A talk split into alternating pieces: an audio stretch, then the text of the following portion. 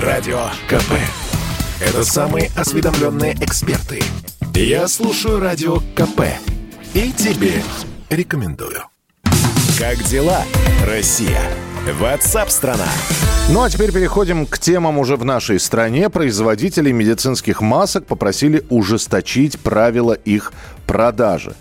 Э, если смотреть внимательно на, на эту новость, то суть ее в следующем. Ассоциация производителей средств индивидуальной защиты попросила правительство устранить пробелы в отраслевой нормативной базе, из-за которых медперсонал больниц, где находятся больные COVID-19, подвергаются повышенному риску заражения, потому что закупаются не те маски.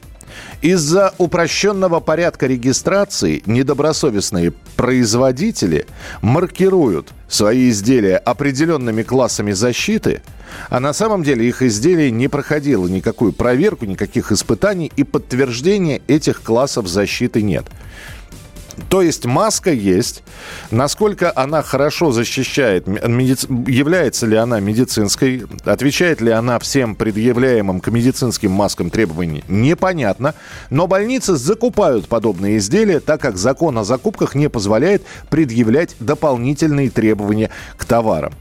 На Росздравнадзор выдает, по версии экспертов ассоциации, регистрационные удостоверения на изделия описание которых может вводить в заблуждение. С нами на прямой связи Константин Калужин, член Президиума Ассоциации производителей пожарно-спасательной продукции и услуг «Союз-01». Э, Константин Зинович, приветствую вас, здравствуйте. Здравствуйте. Э, здравствуйте. Слушайте, ну давайте я уже более простым языком. То есть закупают на, то, что похоже на маски, но масками не является, так что ли? Ну, по идее, да, потому что вот эта упрощенная регистрация, которую ввели в начале пандемии, она позволила ну, практически очень широкому кругу поставщиков, в том числе недобросовестным производителям, э, выйти на рынок поставка вот для нужд медицинских учреждений. Средств защиты, которые практически, ну, ну, скажем так, малоэффективны или почти неэффективны для защиты вот именно от аэрозолей, в том числе ковидного происхождения. Угу.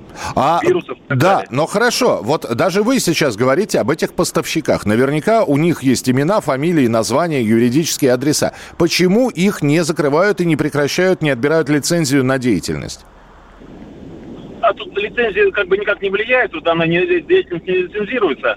Но вот внести их в реестр недобросовестных поставщиков, то юридически возможно. Но это все зависит от заказчиков. Понимаете, заказчик, медицинское учреждение, покупая такие средства защиты, должны доказать, скажем так, что эти средства защиты неэффективны. Они должны провести испытания.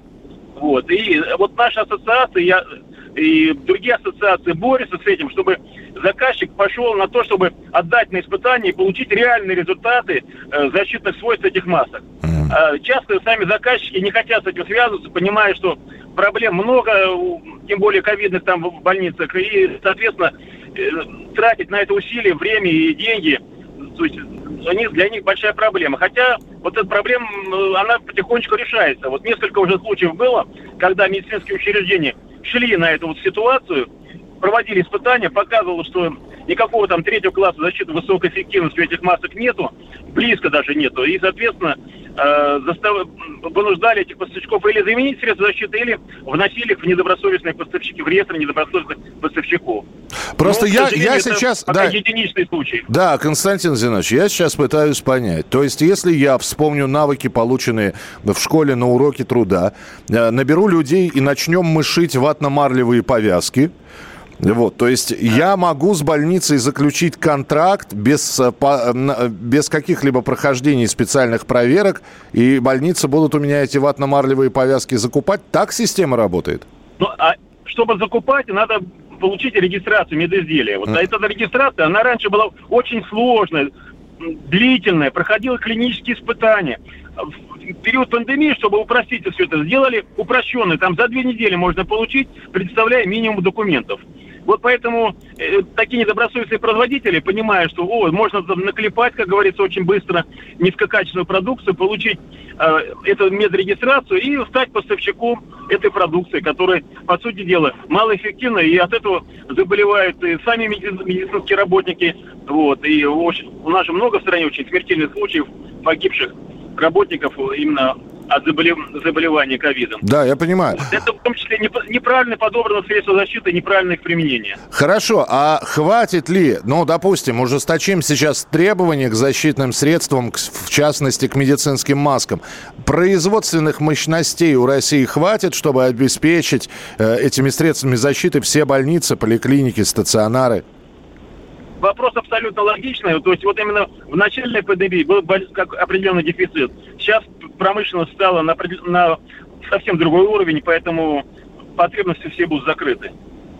Ну, будем надеяться. Спасибо большое. Константин Калужин был с нами на прямой связи, член Президиума Ассоциации производителей пожароспасательной продукции и услуг «Союз-01». Итак, Ассоциация производителей средств индивидуальной защиты попросила правительство, в общем, привести закон э, и, и нормативную базу по средствам защиты медицинского персонала, по закупкам в нормальное состояние, чтобы никакие мошенники или недобросовестные производители, будем их так называть, не могли бы свою продукцию выдавать как э, за настоящие медицинские маски.